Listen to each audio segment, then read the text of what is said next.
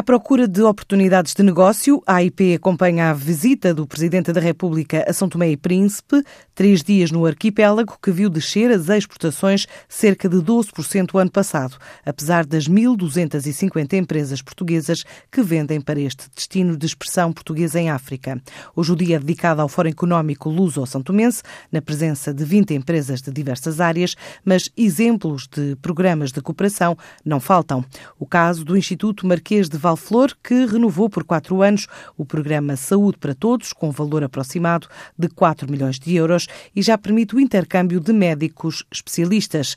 Assim adianta a luz o responsável pelo projeto, Ahmed Zaki. Em vez dos doentes virem-nos para aqui, são as equipes que vão lá num sistema de alta produtividade, por exemplo, uma missão do oftalmologia em 15 dias faz 100 intervenções cirúrgicas e 600 consultas. Nos arredores da capital São Tomé vai nascer em breve uma residência artística resultante da parceria do Teatro Viriato com a ONG Leigos para o Desenvolvimento.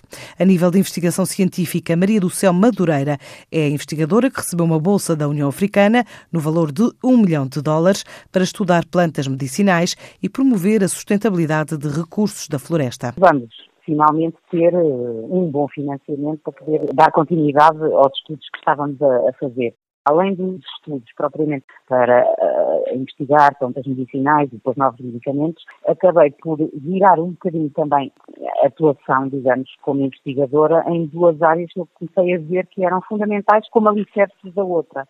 Uma era ver as florestas a desaparecerem, ou seja, os recursos a serem mal utilizados ou utilizados de forma sustentável, e outra era verem o desaparecer das bibliotecas vivas que são os detentores do, dos conhecimentos tradicionais.